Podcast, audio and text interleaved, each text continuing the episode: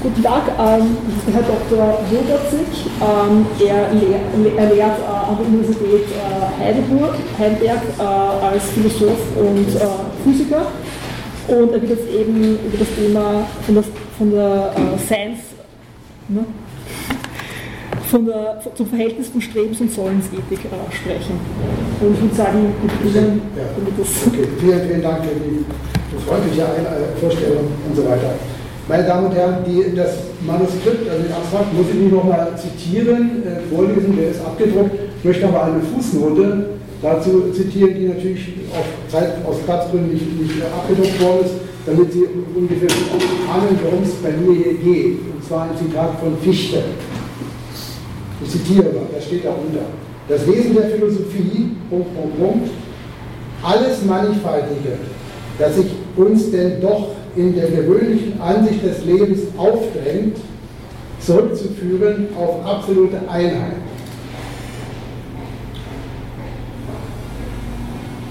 Zurückzuführen eben in der kontinuierlichen Einsicht des Philosophen selber, also dass er das Mannigfaltige durch das eine und das eine durch das Mannigfaltige wechselseitig begreife.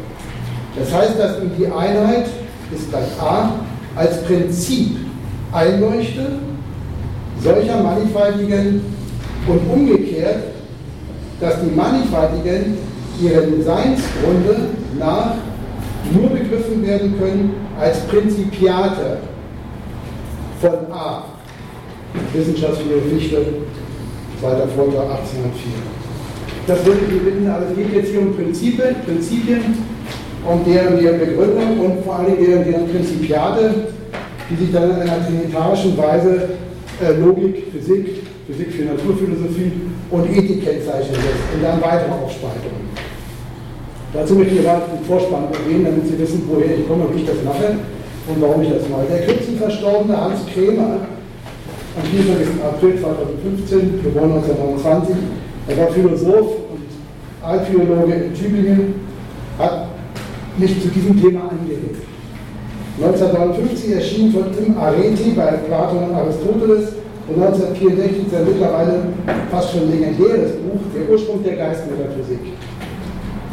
Und in seinem Buch Integrative Ethik, das ist von 1992, behandelt er die Thematik, das heißt das Verhältnis zwischen Glückswesen und Moralphilosophie, als die beiden hauptsächlichen Ethiktypen und deren Relation gegeneinander. Also nicht jetzt Ethik für sich oder Glück für, für sich, sondern beides in Beziehung und substanziell. Wie passt jetzt Moral und Glück und das logische Denken zusammen? Um das mit dem Denken an sich zusammenzubringen, denn als Vernunftwesen denken wir alle neben unseren sinnlichen Wahrnehmungen, also die Noeta sozusagen, nicht hier von der sinnlichen Wahrnehmung unabhängig. Wir denken uns Ideen, wir haben Vorstellungen und so weiter, die wir in der Erfahrung nicht so finden und auch nicht begründen können. Ganze Spanne von religiösen Argumenten. So denke ich, und dieses muss auf Prinzipien äh, zurückzuführen, zurückzuführen sein. Das heißt, dass dadurch die, die Begründungsproblematik, wenn Sie die Prinzipien akzeptieren, eben halt umgangen wird, obwohl sie auch theoretisch und problematisch bleibt. Und diese Problematik, der, der Begründungsproblematik, die wir eigentlich thematisieren wird, aber die natürlich massiv mitschwingt, wenn es um die Prinzipien geht. Aber mir geht es immer darum, den Unterschied von den Prinzipien zu den Prinzipiaten und nicht etwa umgekehrt, ganz zu schweigen von den Anwendungen, die noch viel tiefer den, unter den Prinzipiaten stehen. Also auch die ontologische Reihenfolge. Menschsein, so ist, wenn Sie wollen, meine Hauptthese hier, leitet sich für mich, leitet mich, also so leitet mich die Einsicht, ist ohne die Trias ich will dazu nicht Trinität sagen, obwohl der Gedanke naheliegend ist, aber das ist ein anderes Thema. Die triaslogische, physische oder natürliche und ethische Ordnung nicht möglich. Diese drei Ordnungen möchte ich hier voranstellen. Anders gesagt, der Mensch ist nur zu verstehen, indem man die Kategorie des Denkens, die natürlich weiter entfaltet, die Kategorie des Strebens, das heißt das Naturwesen im Sinne der Lebenserhaltung, und das Handeln, das sozusagen die Normativität vorgesehen. In anderen Worten, logisch Leben und Freiheit, oder wie die Alten früher sagten, sein Leben und Geist als Irrtrias, woraus übrigens die Alten dann auch die christliche Trinität ableiteten. Aber diese Thematik ist da völlig abgesetzt. Das macht das Menschsein. Das heißt, jedes Moment durchdringt die anderen beiden.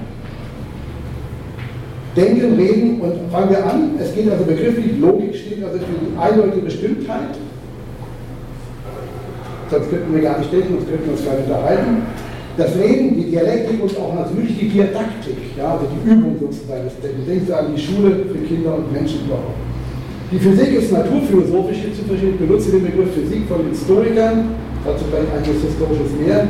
Darunter verstehen Sie bitte jetzt nicht Physik jetzt im Sinne von, von Mechanik oder Elektrodynamik oder wie unser Handy funktioniert, von Flugzeug sondern Physik ist damals Naturphilosophie, aber auch Lebendigkeit, Biologie enthalten. Das ist also jetzt der Begriff für Physik P. Das sind also die seinen Ist-Aussagen. Ja? Die seinen Ist-Aussagen oder auch Ist-Zustände und da gelten die Naturgesetze, die wir alle wissen, und die Heteronomie. Und die Ethik, darunter verstehe ich, das ist der Vortrag normale Sprüche, ein Verhalten sozusagen, ein sittliches Verständnis, den Charakter, die Sinnes- oder auch die normale Lebensart. Als Teil der Philosophie, wie wir ja gehört haben die ganze Zeit, aber eben nur als Teil und damit eben durch die, durch die anderen beiden äh, äh, äh, Substanzen, nämlich Logik und Physik, äh, abhängig und gegenseitig bedingend. Das heißt also, Ethik zu diskutieren aus meiner Sicht, ohne auf die Physik und auf die Logik vor allem hinzuweisen, macht nicht viel Sinn wenn man in den Prinzipienkatalogen bleibt. Ich spreche jetzt nicht von den Anwendungen da irgendwo. Das ist genauso wichtig, aber ich bin jetzt bei den Prinzipien. Dort sind also Sollaussagen in der Ethik, Sollzustände und freigesetzte Autonomie. Jetzt darf ich Ihnen ein Zitat von Kant vorlesen, ein oft übersehenes aus dem GMS, Grundtheorie der Prinzipien. Erster Satz, ich habe das mal mitgebracht. Das scheint mir also alles Wichtigste, also jetzt der Vizeball, lese mal vor. Ersten Satz mal vorlesen. Die alte griechische Philosophie teilte sich in drei Wissenschaften ab. Kant dreht das jetzt um, die Physik, die Ethik und die Logik. Achtung, diese Einteilung in der Natur der Sache vollkommen angemessen ist der Natur der Sache vollkommen angemessen, man hat an ihr nichts zu verbessern, als etwa nur das Prinzip derselben zuzutun, um sich auf solche Art teils ihrer Vollständigkeit zu versichern, das muss jeder für sich machen, teils die notwendigen, notwendigen Unterabteilungen richtig bestimmen zu können. Alles, was kommt, die ganzen Prinzipien. Das bitte ich äh, zu merken, dass diese Trias hier von Kant und Hegel hat natürlich die, die Trias aus der Stores übernommen und ich sage jetzt dazu einiges kurz. Also Logik, hier steht hier Dialektik und Rhetorik, also Sprache und so weiter, Bestimmtheit, Logik, also auch die zweideutige Logik steckt natürlich dahinter und alle anderen Logiken, die Sie sich vorstellen können. Da kommt die Physik mit ihrer natürlichen, mit ihrer natürlichen, mit ihrem Natürlichsein und schließlich die Ethik, so steht dort bei Hegel, dort ist der Geist angesiedelt, die Phänomen des Geistes handelt von der Ethik. Dort ist sie verankert. Ganz kurz, wo kommt das her? Das war Xenokrates. Platon hatte drei Schüler, wie vielleicht wissen, Aristoteles, der Hauptschüler, der bekannteste, dann Speusippus, war Neffe von ihm, und Xenokrates. Und Xenokrates war der große Systematiker, der lebte, muss man aufgeschrieben, hier ähm, ist das 314 vor Christus verstorben und leitete die Platonische Akademie als letzter in Athen, der Xenokrates. Und von dem stammt im, im Systematisieren des ganzen platonischen Denkens ja, diese Trias. Ja, das ist Logik für Dialektik, Physik für Natur, Physik für Geist. Und und der Stoiker und andere natürlich später, wir sind jetzt zu 200 Jahren vor Christus, übernahmen diese Trias und die hat dann, wie sie bekannt machte, was ich zitiert habe, der Mike das kann und übernimmt das in Hegel selbst auch. Vielleicht eine nette Metapher dazu, die aus meiner Sicht wunderschön ist. Das ist der Fruchtgarten. Der Fruchtgarten, so bei der Stoa, der da ist die Logik, Achtung, die Mauer um den Garten herum. Die Physik sind die Bäume und die Pflanzen. Und die Ethik sind die Blüten und die Früchte. Wie schön. Das heißt also, wenn Sie jetzt mal äh, einen Blick jetzt wieder zurück zu Kant, ich will das jetzt nicht weiter vorlesen, einfach nur sagen, wenn Sie jetzt Parmenides bei Platon denken, dann fängt das ja mit den absoluten Einen an. Das heißt, absolute Eine noch nicht das Seine eine, das Seine eine ist dann, wenn ich von den absoluten Einen rede. Das tue ich in dem Moment gerade. Also bin ich sozusagen in der Seinheit. Und diese Seinheit das wäre bei Kant jetzt die Vernunft, das Sein der Vernunft, die Vernunftseinheit. Und Achtung, und das macht auch Kant, ich will das jetzt nicht weiter zitieren, ihn erwähnen, Der spricht jetzt sozusagen von einem formalen Prinzip, was aus der Vernunfteinheit folgt, und einem materialen Prinzip, also zwei Gegenstände. Zwei Stück. Das ist platonisch, parmenidisch übersetzt, die absolute Einheit, die, die reine Einheit und die unbestimmte Zweiheit. Die unbestimmte Zweiheit entfaltet sich weiter in beliebige Vielheiten, aber die Einheit in der Logik spricht der Bestimmtheit. Jeder Gegenstand, jeder Sache, das ist mal eine Einheit, eine Bestimmtheit, das müssen wir gar nicht verstehen. Diese beiden Sachen, das formale Prinzip geht in die Logik durch runter, bis in der logischen Bestimmtheit und die unbestimmte Zweiheit, also das materiale Prinzip, Achtung, bei Kant, so steht das bei ihm, in der Grundlehre und natürlich sein ganzes Werk, besteht aus einer Zweiheit. Und das ist Physik und Ethik. Da haben Sie jetzt die Dreiheit, Logik, Physik und Ethik. Und also Physik jetzt für Natur und Ethik für Freiheit. Achtung, jetzt geht das Spiel noch weiter. Wird oft immer, auch das finden Sie, wenn Sie ein bisschen zwischen den Zeilen lesen. dass jetzt die Physik, also Logik ist, bleibt konstant einstimmig sozusagen, wenn Sie so wollen, und die Physik selber als ein Teil des materialen Prinzips, dem Ethik teilt sich jetzt selbst nochmal. In Relation Empirie, wohin denn sonst?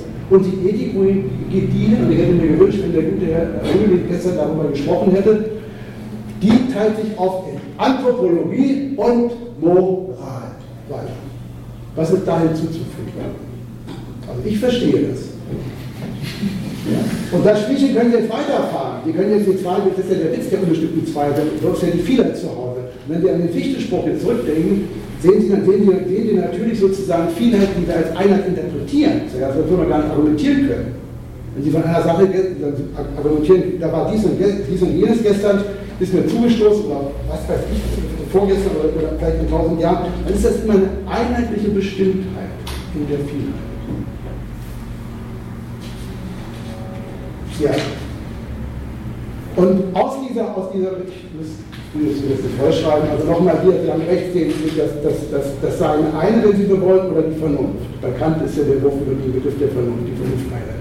Die Vernunfteinheit spaltet sich auf in der zweiten ein formales und ein materiales Prinzip. Das formale Prinzip geht in die Logik über bleibt logisch. Und das Materialprinzip fächert sich sozusagen auf. Also in Physik und Ethik, die Physik selbst sind Empirie und Ratio, also theoretische Physik und, empirische Tatsachen, die sie in Sinnesfragen letztendlich äh, nachweisen. Und die Ethik selbst in Anthropologie, und über den Unterschied haben wir viel gehört, und Moral. Und das können Sie die Moral selber jetzt wieder zwei, nicht machen, weiter aufteilen und alle kasuistischen Fälle, die Ihnen so einfallen, die man so hat, weiter, wenn Sie so wollen, auflisten. Aber jedenfalls, Sie sehen, die haben ein ordentliches Prinzip dort aus meiner Sicht, was er hier Kant treu aus der klassischen, klassischen Philosophie, aus dem Platonismus übernommen hat. Und das finde ich also faszinierend. Im Prinzip bin ich fast schon fertig damit. Aber ich will noch was sagen, wir sind also in der Zeit.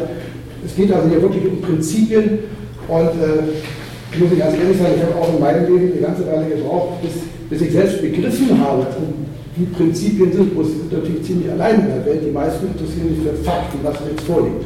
Aber wir wissen alle, welche, welche Unruhe, welche, welche Widersprüchlichkeit sich entwickelt, wenn wir, wenn wir argumentieren, warum ist das so und so, wenn wir nicht auf Prinzipien zurückgreifen. Und das tat der gute Kant. Deswegen ist er für mich so vorbildlich, natürlich der Kant auch, weil eben die ganze Stoa und, und davor der Platonismus.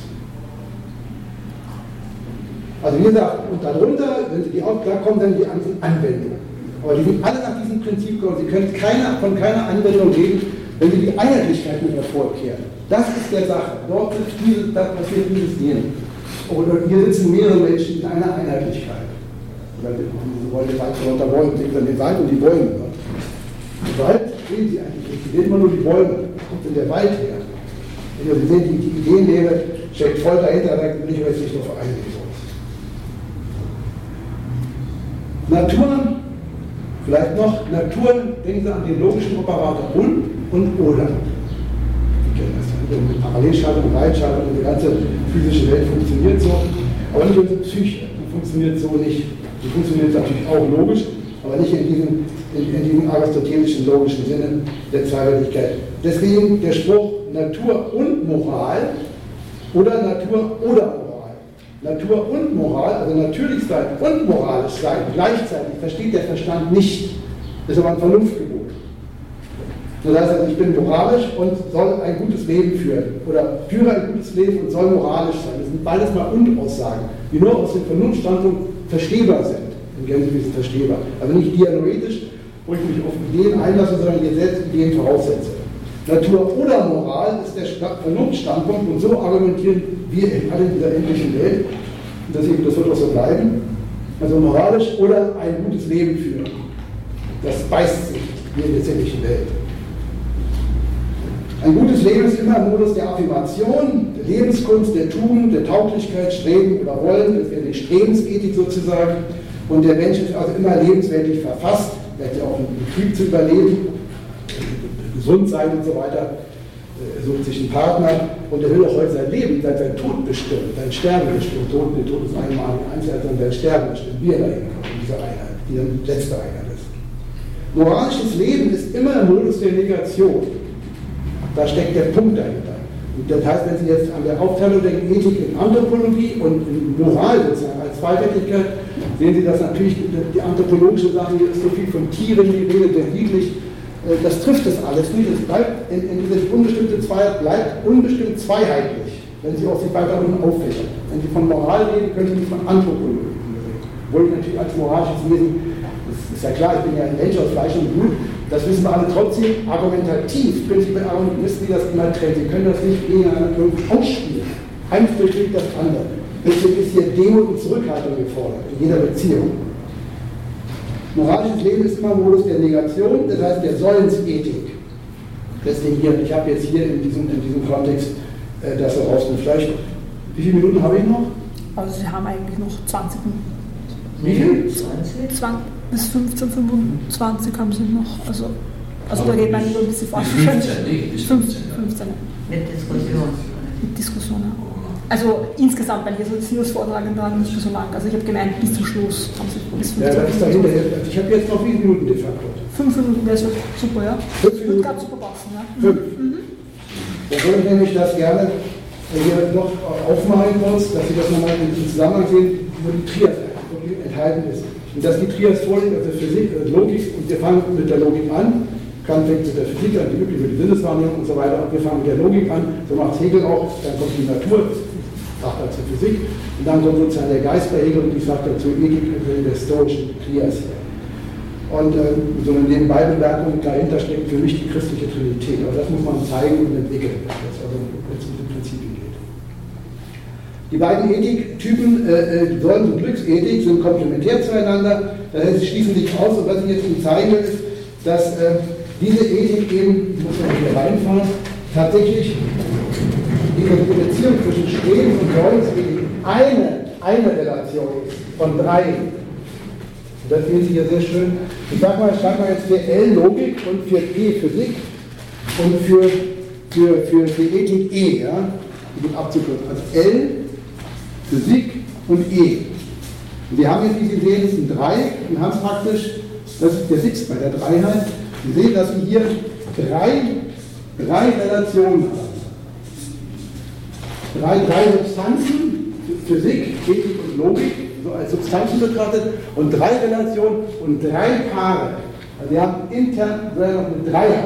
Und eben nur bei drei Substanzen haben Sie de facto drei Relationen diese Strecke betrachten, ja, die Viereck nehmen, haben wir sechs und so weiter und so weiter. Nur bei drei sozusagen, bei drei Substanzen oder drei Eckpunkten, wenn Sie so wollen, drei, haben Sie drei.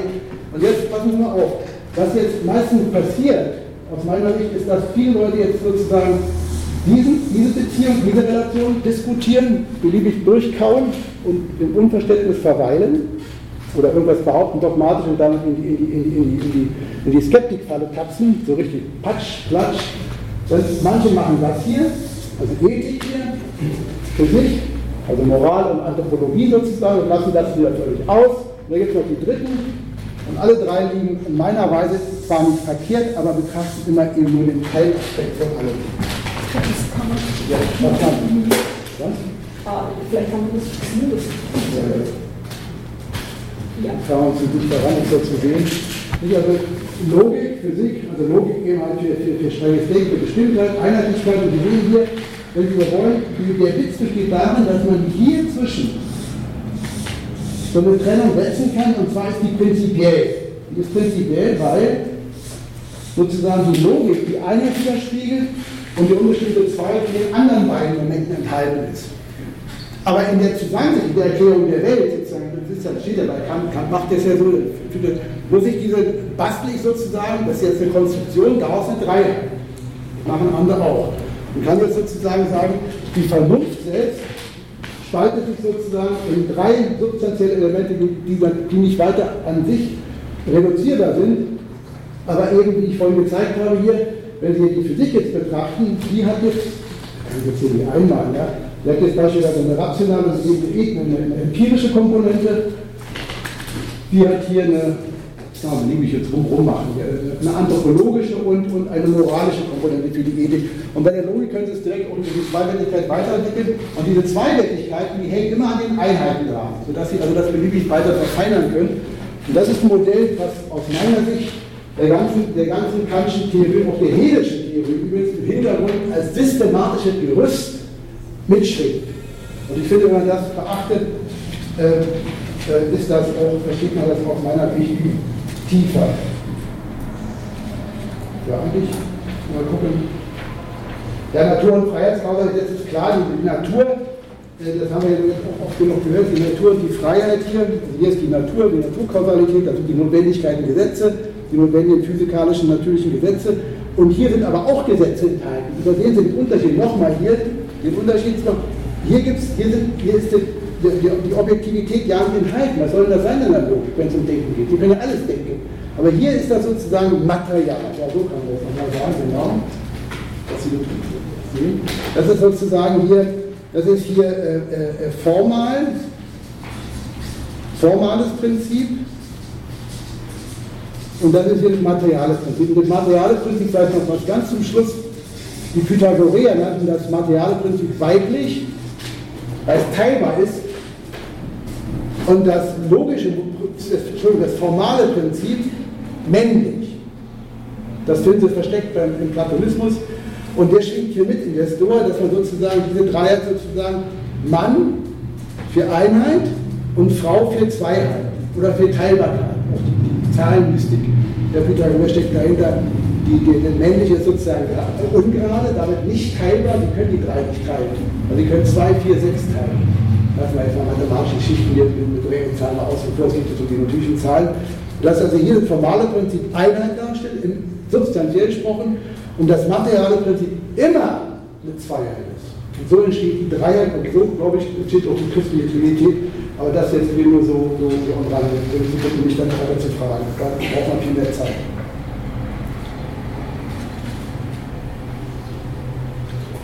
Ja, also ich bin Freiheitsgesetze in, in, in der. Ich mache die Schlussbemerkung. Dass wir, wohl hier bei Ihnen, das kommt gleich warum. Ich wusste das nicht, ich war hier das erste Mal hier. Kant sagt ja unter anderem, ein freier Wille, das also nebenbei ein freier Wille ist, also der Wille hinter wirklichen Gesetzen, also die oben der Ethik, und zwar nicht in der Anthropologie, in den Anthropos-Teil, sondern in den Moralteil. Dort geht das. Natürlich in Wechselwirkung, in Durchdringung mit, der, mit dem Anthropos. Also ich kann nicht auf meine Menschlichkeit, letztendlich jetzt auf meine anthropologische äh, äh, Menschlichkeit wirklich argumentieren. Das ist die strenge bei Kant hat. Ja, da muss man ja nicht folgen. Man kann ja sagen, ich finde da irgendwelche Lücken und Überlegungen und so weiter, aber wenn sie eben dann streng sind, so steht es auch immer, gehen sie dann seinem in den Tod. Also sterben die Werkchen schon. Lassen Sie mich bitte, nehmt das nicht verkehrt auf, ich sage es jetzt einfach so. Ja. Die Vater sagt, keiner weiß, wie man sich mit der Folter verhalten will. Das weiß ich natürlich auch nicht, um Gottes Willen. Ich sage nicht. Schlussbemerkung. Wie der moralische Imperativ praktisch im Sinne der äußersten Grenze aller praktischen Philosophie werden könnte, ist für uns ein Vernunftgeheimnis. Ein Unbegreif wir begreifen damit Unbegreiflichkeit. Wir starten mit der, mit, der absoluten Einheit, das war auch das Unbegreifliche, das können Sie, wenn Sie wollen, auf Gott, der Deus auf Gott und dieses Vernunftgeheimnis, was wir sozusagen, das steht auch bei Kant in dem letzten Satz, grundlegende Wetterschrift der Sitten, dass wir am Ende sozusagen nur noch die Unbegreiflichkeit begreifen und die begreifen wir tatsächlich als Unbegreiflichkeit. Das, das höher geht es nicht. Und genauso ist das hier mit der Trias, genauso wie mit der Frage nach dem Woher und Warum der fundamentalen Trias Logik, Physik und Ethik. Also woher die beiden Prinzipien. Aber die Frage macht nicht viel Sinn, weil wir bei den Prinzipien sind. Und so man sofort wieder in, in, in den Skeptizismus ran, praktisch die Frage der Frage des unendlichen Regressus geht oder in einer dogmatistischen Weise oder in ein, in ein Kreisargument. Also bitte hier zu beachten, dass also der Ursprung hier, wo ich hier gestartet bin, vor der Trias, war, der, war das absolute Sein, das absolute Ein, Entschuldigung, und in dem Moment, wo ich ja schon darüber gesprochen habe, absolute Sein, das absolute Eine, ist es schon Sein. Das ist die Krux. Das muss das so, das ist kein Gleichzahl, ist Sein, weil ich das verstehe und denke, aber ich bin philosophisch so konditioniert, äh, vielleicht auch aufgrund meiner, Lebenserfahrung, dass es also für mich einen Bereich über, die Sein, Seinheit noch gibt. Nämlich sozusagen, wenn Sie wollen, das Unbegreifliche. Und jetzt will ich das noch verstärken. Also Physik, Ethik, Logik, Physik und Ethik, diese Trias folgt also aus dem formalen Prinzip, Einheit, und aus dem materialen Prinzip die Zweit- und damit die Dreiheit und kann jetzt interrelational, wie Sie hier sehen, natürlich sinnvollerweise das hier diskutieren, das aber eben immer im Anbetracht des anderen. Ich kann nicht hier diese Relation favorisieren und alles andere übersehen. Das kann ich in einem bestimmten Fall natürlich dann tun, wenn es Erfolg hat. Trotzdem sollte immer wissen, alles gehört sozusagen als einer zusammen. Und warum mache ich das? Warum fange ich mit der Logik an? Kann vielleicht mit der, mit, mit der Physik an. Ich soll das hier vorlesen. Warum ist das hier wirklich Folge? Physik, er sagt ja so, Physik, Ethik, Logik. Physik, okay, Physik, Ethik, Logik, geht bloß andersrum, wie sie gemacht wird. Ja, das ist natürlich symmetrisch. Aber die Alten fangen mit der Logik an und ich fange auch mit der Logik an und gehe zur Physik und dann zur Ethik und dann wieder zurück. Und warum mache ich das? Weil es unten schon steht, am Eingang der Wand. Da haben wir den Spruch. In Principio erat verbum. Am Anfang war das Wort, Johannes 1,1. Vielen Dank für Ihre Aufmerksamkeit.